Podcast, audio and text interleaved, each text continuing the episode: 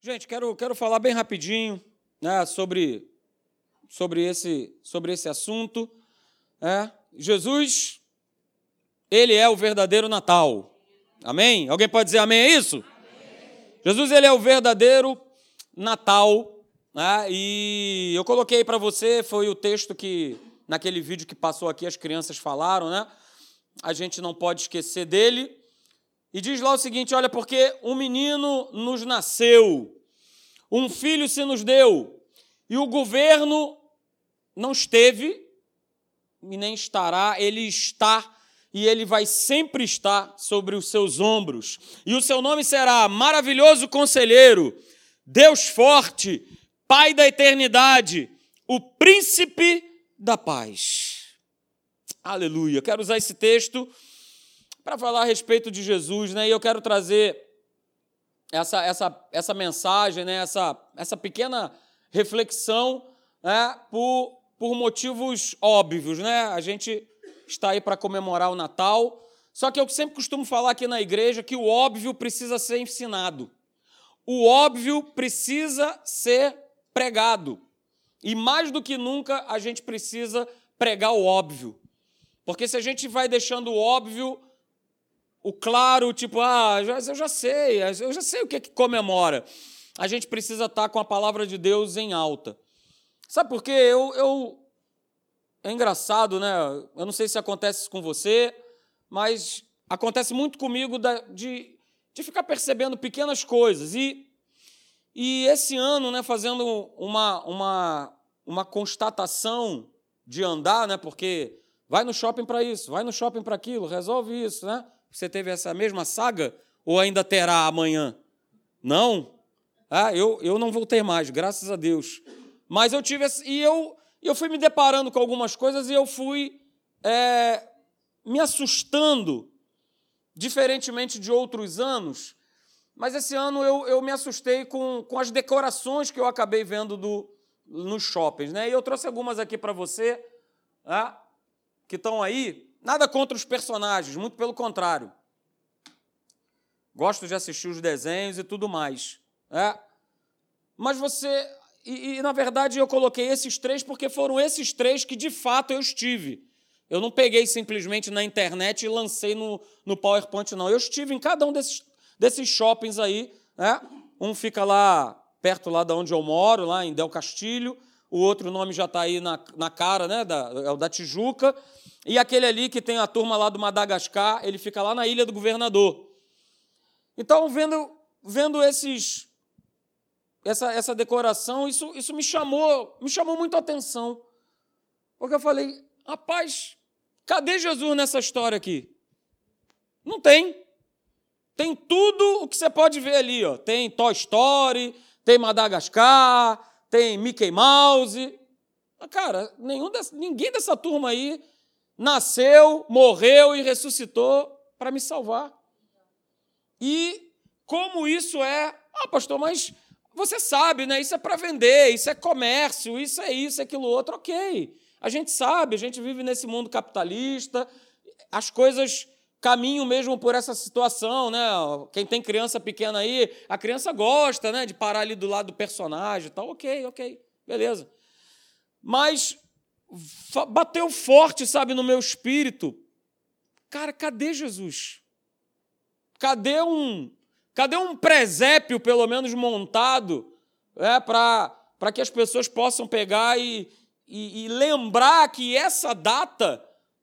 E aí eu não, não vou entrar no, no, mérito, né? A gente, eu, eu vou até falar isso no final da mensagem. Eu não vou entrar no mérito, queridos, de ah, mas não é essa data, ah, mas ninguém tem certeza se ele realmente ele nasceu em dezembro. Não importa. Mas a gente precisa comemorar. Precisa comemorar o que a gente leu né, anteriormente. Olha só, nasceu um menino. Nascido de mulher. Nasceu um menino, o Verbo se fez carne e habitou entre nós. Alguém nasceu. E pouco importa se ele nasceu em dezembro, em abril, a gente quer comemorar o aniversário, não é isso? Eu não sei se você lembra, mas isso, por exemplo, aconteceu com meu pai. Antigamente, né, às vezes, na maioria das vezes, as pessoas eram registradas não na data de nascimento que elas nasciam. Às vezes levava um mês, dois meses, três meses. É o caso do meu pai, levou mais de uma semana. Então, na verdade, ele nasceu no dia 9 de maio, mas o registro dele está escrito lá dia 17. Dia 17 de maio. Mas ele quer comemorar. Ou ele. De... Ah, não, não quero comemorar aniversário, não, porque, poxa, não é o dia, não é esse dia. Não, porque o dia certo é dia 9. Né? Ah, então eu não vou comemorar, não, deixa para lá. A gente quer comemorar. E a gente precisa comemorar o nascimento de Jesus e não comemorar outras coisas. E não deixar de perceber que ele nasceu e ele, né, por conta desse amor maravilhoso, Deus enviou Jesus aqui nessa terra para nos salvar. Então, quero dizer para você, eu coloquei essa, essa frase, né? Jesus, ele é a maior realidade que existiu, existe e sempre existirá. Aleluia. Aleluia! Aconteça o que acontecer, creia ou não creia, Ele é a maior realidade. Ele é a maior realidade. Pode o mundo não crer, pode o mundo não acreditar, pode o mundo fazer, e aí eu peço que você abra né, lá em 1 Coríntios, abra lá comigo. 1 Coríntios capítulo 1, verso 18. O mundo pode achar isso de nós, o mundo pode achar isso de Jesus. Ah, mas eu quero ler com isso, quero ler com vocês esse texto lá de 1 Coríntios, capítulo 1, verso 18, né, do verso 18 ao 21. Olha o que, que diz lá, porque é o que acontece, mas que não aconteça com a gente. Como está escrito lá em Hebreus, olha, que não haja em vós perverso coração de incredulidade que vos afaste do Deus vivo. Está falando para a igreja. Porque se a gente não se perceber, a gente vai sendo envolvido por esse espírito de Natal, que espírito de Natal não tem nada. 1 Coríntios capítulo 1, verso 18, diz lá o seguinte: olha, certamente a palavra da cruz ela é o quê? Ela é loucura para os que se perdem, mas para nós que somos salvos, o que, que ela significa? Poder de Deus. Jesus é o poder de Deus. Ele é o poder de Deus. Sabe por quê? Porque está escrito, verso 19: Destruirei a sabedoria dos sábios e aniquilarei a inteligência dos instruídos. Por isso que nós falamos aqui na oferta, querido, é de coração, não é de outra forma. É de coração. Verso 20 diz: Onde está o sábio? Onde o escriba? Onde o inquiridor desse século? Porventura não tornou Deus louca a sabedoria do mundo? Verso 21: Visto como, na sabedoria de Deus, o mundo não o conheceu por sua própria sabedoria, mas aprove a Deus salvar os que creem pela loucura da pregação. Cara, eu e você somos dois malucos. Somos doidões. Somos loucos por Jesus. Sou doido por Ele. Sou apaixonado por Ele e vou continuar sendo doidinho de Jesus. E vou continuar, queridos, a me posicionar com essa palavra. Porque, sabe, para nós acreditarmos nessa obra redentora, nessa obra resgatadora, a gente precisa ultrapassar é, o, o senso humano de qualquer lógica, de qualquer razão, para a gente receber Jesus. Foi assim com você? Comigo não foi, eu estava na igreja desde pequeno. Mas eu sei que com muitos aqui isso teve que acontecer. Teve ou não teve? Cara, eu tive que jogar a lógica fora. Eu tive que jogar o que as pessoas falavam para mim. Cara, tu vai ficar com esse negócio de Jesus aí, tu tá maluco. Tu tá doido, cara, tu, cara, tu vai jogar a tua vida fora. Tu vai jogar a tua vida, tu vai desper, não é essa palavra. Você vai desperdiçar a tua vida, cara. Faz o seguinte, quando você estiver bem velhinho, aí tu, aí tu pensa nesse negócio de Jesus.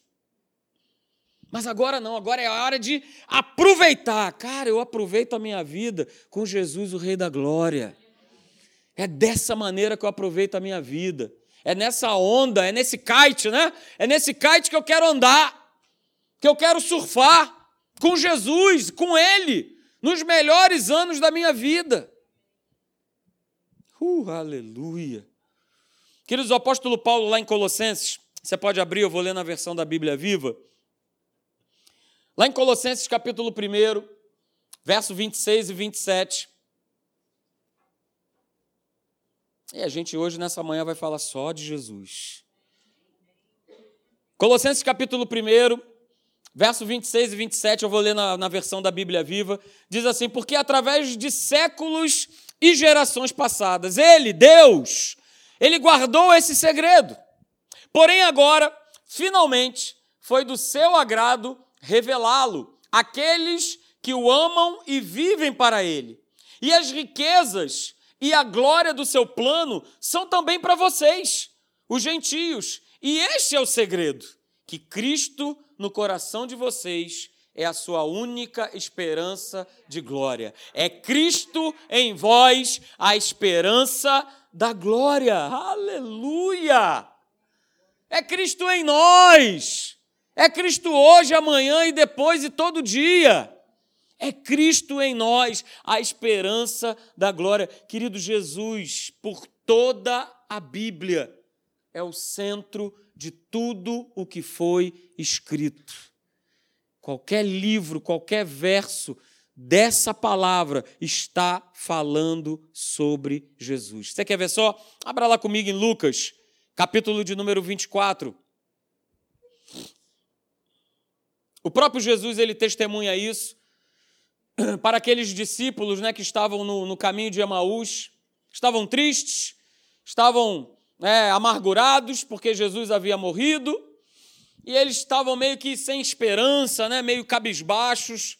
E aí Jesus ele aparece para eles, Lucas capítulo 24. Eu vou ler dois versos, o verso 27 e o 44. Olha o que é que diz Jesus ao seu respeito, no que, no que, diz, no que diz respeito a estar presente nas Escrituras. Lucas 24, 27 diz: E começando por Moisés, discorrendo por todos os profetas, expunha-lhes o que a seu respeito. Vou repetir. E começando por Moisés, discorrendo por todos os profetas, expunha-lhes o que a seu respeito contavam todas as Escrituras. Aleluia. Verso 44, olha o que, que diz. E a seguir, Jesus lhes disse: Olha, são estas as palavras que eu vos falei, estando ainda convosco. Importava se cumprisse tudo o que de mim está escrito na lei de Moisés, nos profetas e nos salmos. Jesus está falando assim: olha só, o que está escrito na lei, para a gente hoje, o que está escrito no Antigo Testamento, fala sobre mim, fala a meu respeito. Isaías 53, verso 4: certamente ele tomou sobre si as minhas doenças, as minhas dores, as minhas enfermidades, e o castigo que nos trouxe a paz estava sobre ele. Tudo é sobre Jesus, tudo fala dele, tudo fala dele. Então, queridos, toda a Bíblia é a revelação da pessoa de Jesus Cristo com o seu propósito. Toda a palavra de Deus é a revelação da pessoa de Jesus com o seu propósito. Com o seu propósito. De Gênesis a Malaquias, nós vemos é, Jesus, a preparação de Jesus para ele se manifestar aqui nessa terra. Para ele apresentar para a humanidade a sua obra redentora. Ei, Satanás, acabou a graça, acabou o controle sobre a vida deles, acabou a autoridade que você tinha sobre a vida deles. Agora eu cheguei, o governo está sobre os meus ombros. Sou eu agora que governo. Satanás, eu agora governo a vida deles. Se eles acreditarem, se eles entregarem suas vidas para mim, eu governo. E mais, eu vou passar para a igreja essa autoridade que você havia tomado de Adão. Agora, essa autoridade pertence à igreja. A autoridade da igreja. Eu vim nessa terra para tomar das tuas mãos a autoridade que era do homem e que você tomou, mas agora eu tomo de volta. Porque eu sou, aleluia, o conselheiro, o príncipe da paz, o pai da eternidade. Aquele que existiu, existe e sempre existirá na vida da igreja. Ele é Jesus. Então, queridos, a gente pode ver que os evangelhos, assim como a gente viu o Antigo Testamento, os evangelhos nada mais são do que a manifestação de Jesus como a vontade de Deus. A gente vai para o livro de Atos e a gente vê Jesus com a mensagem libertadora sendo propagada pelo Espírito Santo. A gente vai para as epístolas e aí a gente vê como deve ser é, o comportamento e as atitudes da nova criatura. E aí a gente chega em Apocalipse e aí a gente vê a consumação eterna de Jesus e o seu reino. E aí eu quero passar para você é, que Jesus ele está em cada livro da Bíblia trazendo uma mensagem. E a gente viu que o Antigo Testamento é essa preparação de Jesus, mas aí a gente vai passar para o Novo. Essa lista é muito legal, né, para você poder ver, para você de repente tirar uma foto. É? E Mateus mostra Jesus como o Messias. Em Marcos, mostra Jesus como um milagre. Em Lucas, mostra ele como filho do homem, porque Lucas estava escrevendo para os gregos. E os gregos não aceitavam a divindade, mas eles aceitavam é, uma sociedade que era uma sociedade hedonista, uma sociedade baseada no homem. E ele se apresenta como filho do homem, em João, ele é o Filho do Deus vivo, o Verbo se fez carne e habitou entre nós. Em Atos, ele é o Senhor ressurreto, continuando o seu trabalho pelas mãos do Espírito Santo. Aleluia! Aleluia! Vamos lá, em Romanos, ele é o nosso justificador. Em 1 Coríntios, ele é o nosso santificador. Em 2 Coríntios, ele é o teu encorajador. Em Gálatas, ele é o redentor, é aquele que paga o preço e que nos resgata da maldição da lei. Em Efésios, ele é o Cristo das riquezas insondáveis. Aleluia! Quão magnificente é o teu nome, ó Senhor, nos inclinamos e te adoramos, porque és És meu Senhor, venceste a morte e da vida és Senhor. Ele é o Cristo das riquezas insondáveis. Aleluia! Em Filipenses, Ele é o Senhor que supre cada uma das nossas necessidades. Em Colossenses, Ele é a plenitude de Deus habitando em nós. Em 1 Tessalonicenses, Ele é o fortalecedor da nossa fé. Em 2 Tessalonicenses, Ele é o Rei que está voltando. E Ele está voltando, queridos. E Ele está voltando ele é o rei que está voltando. Em 1 Timóteo, ele é o mediador entre Deus e os homens. Em 2 Timóteo, ele é o nosso discipulador. Em Tito, ele é o fiel pastor. Em Filemão, ele é o amigo do oprimido. Em Hebreus, ele é o que derramou o seu sangue por nós. Esse é Jesus. Esse é Jesus. Em Tiago, ele é o Senhor que cura os enfermos. Em 1 Pedro, ele é o confirmador da nossa fé. Em 2 Pedro, ele é o Senhor que não vai demorar a aparecer. Em 1 e 2 João, ele é amor. Ele é amor. Em 3 João, ele é a nossa prosperidade. Aleluia! Aleluia! Glória a Deus, glória a Deus. E em Judas, ele é o Senhor vindo com dez milhares de santos.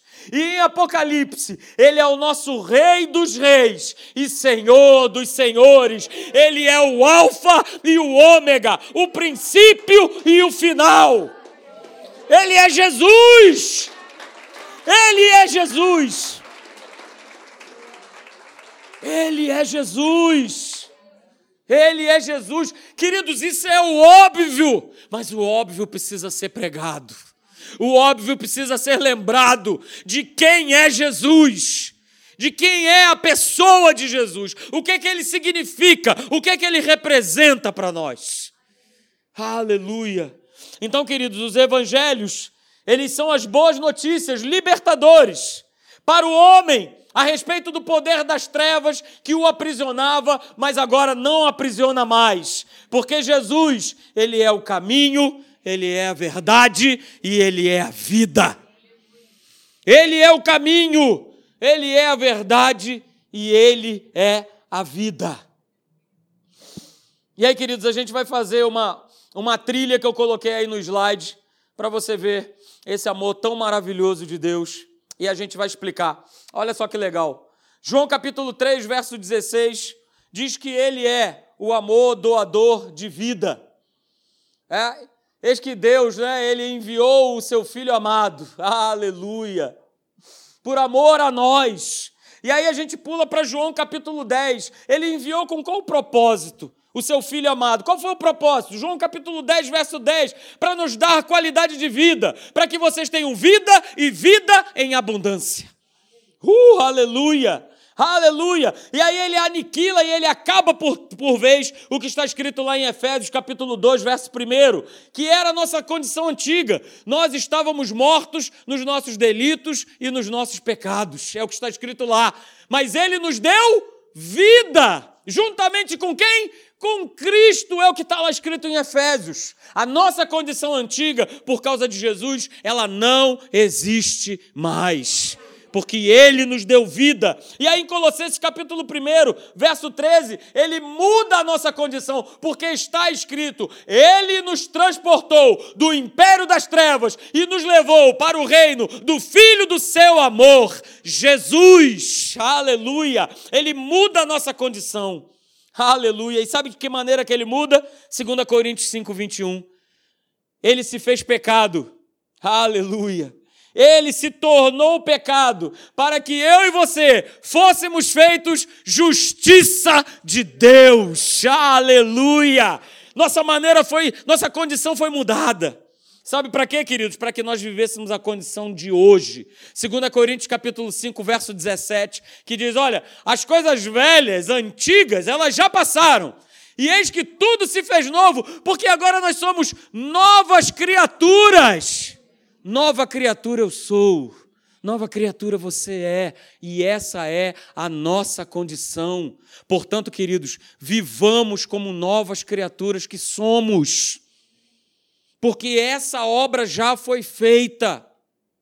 Ele amou o mundo de tal maneira ele nos deu uma vida abundante, ele cancelou o escrito de dívida, ele nos transportou de um reino de trevas para o reino do Filho do seu amor. Ele se fez pecado por nós, para que a gente abandonasse a nossa velha forma de viver e a gente vivesse como nova criatura. Queridos, eu trago nessa manhã à memória esses versos que são muito conhecidos a respeito de Jesus, a respeito da sua obra. Sabe, para que não morra em nós o espírito da fé em Jesus Cristo, para que o politicamente correto, que está cada vez mais dominando esse mundo, não venha dominar também a nossa crença. Não venha também dominar. Sabe por que eu estou falando isso? E eu comecei a reparar isso, isso foi algo que Deus também me puxou, né? assim como Ele me mostrou a questão das decorações do shopping, Ele me mostrou uma outra coisa, que eu vim confirmar através de uma outra pessoa, né? e eu pude perceber isso lá no meu trabalho. Não é mais politicamente correto desejar Feliz Natal para as pessoas. Tanto é verdade que lá no meu local de trabalho, todas as pessoas que vieram falar comigo, elas me desejaram boas festas. Boas festas. Eu recebi um vídeo hoje pela manhã né, de, de, um, de um grupamento lá de Brasília, da, da polícia lá de Brasília, onde eles dançavam uma música. E no final desse vídeo, né, é o que deseja a polícia tal, tal, tal de Brasília. Boas festas. Porque já se tornou politicamente incorreto falar Feliz Natal. Olha só, Deus te abençoe.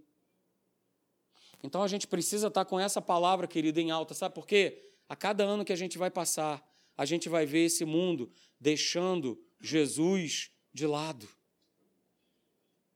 Porque o homem, na sua humanidade, ele consegue ter tudo. Ó, isso aqui te conecta com tudo, coloca você por, por conta de toda a informação. Qualquer operação bancária você faz com isso aqui, tudo. O homem vai chegar num determinado momento que ele vai chegar à seguinte conclusão do inferno: eu não preciso mais de Deus, porque eu tenho tudo. E isso a gente já está começando a ver. Ó, não tem negócio de Feliz Natal, é boas festas. Tenha boas festas.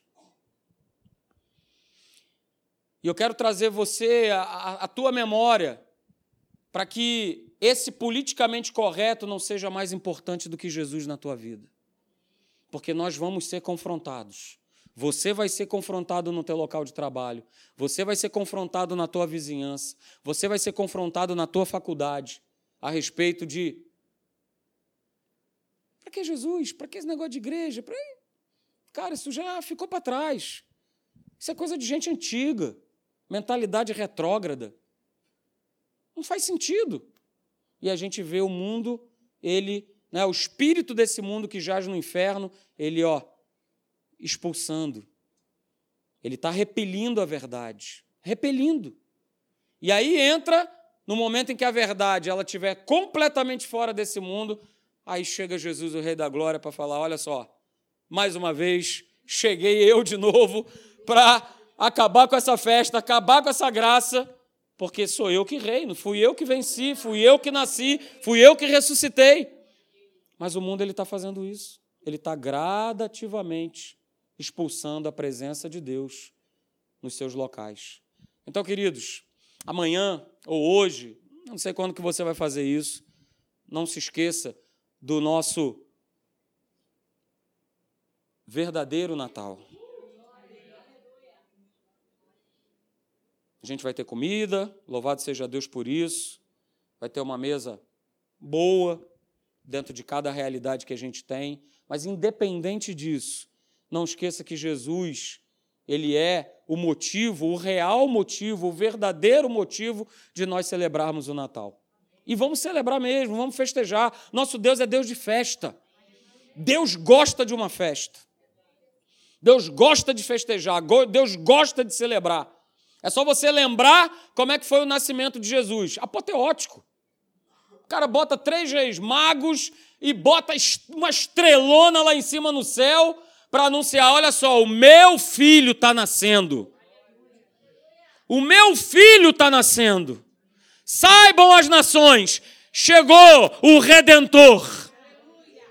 Chegou aquele que é o príncipe da paz. Ele chegou. Ele gosta de festa.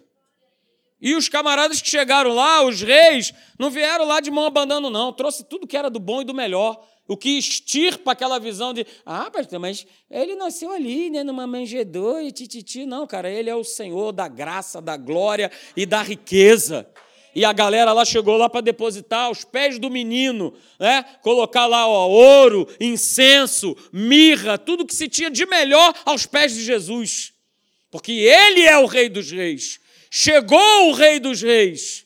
E Deus ele nos mostra isso. Olha só, vamos celebrar. Porque no Antigo Testamento já era assim, tinha festa para tudo, era festa da colheita, festa dos tabernáculos, festa de Pentecoste. Se mudasse uma pedrinha de um lado para o outro, era motivo de ter festa. E a gente precisa celebrar. E a gente tem que celebrar. Celebrar para as pessoas. Cara, Feliz Natal, Deus te abençoe. Você vai ter boas festas, você vai ter uma boa festa com Jesus. Aí eu te garanto que a tua festa vai ser boa. Mas se for sem Jesus, não vai ser uma festa boa. Vai ser uma festa de bebedeira, né, de gente vomitando, gente brigando, gente se fazendo tudo de ruim, porque não tem Jesus, porque não tem o verdadeiro sentido do que é Natal.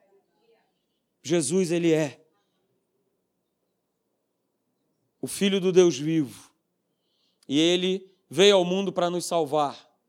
E veio para cumprir o seu chamado nessa terra, para que eu e você, para que toda essa humanidade pudesse ter esperança. Jesus, queridos, celebre é Natal. Aleluia. Fique de pé, eu quero orar por você. Aleluia, Senhor. Oh, meu Pai, glória nós te damos, meu Pai. Oh, meu Pai, Tu és, Senhor, a estrela da manhã. Aleluia. Tu és a nossa estrela da manhã. Uh, aleluia. Tu nasceste, Senhor. Tu vieste, Senhor, a esse mundo, meu Pai. Aleluia. Para que o anjo pudesse declarar para Maria o seguinte: Olha, Maria, haverá para Deus impossíveis em todas as suas promessas. Ele, antes de nascer, ele já nasceu nessa condição. Uhul. Olha só, não há, não há é, impossíveis em nenhuma das minhas promessas. Aleluia. Simeão, ele tinha uma promessa, e diz lá em Lucas, né? Ele era um homem cheio do Espírito Santo, e o Espírito Santo tinha falado: Cara, você não vai partir dessa terra enquanto você não tiver nos teus braços o Salvador.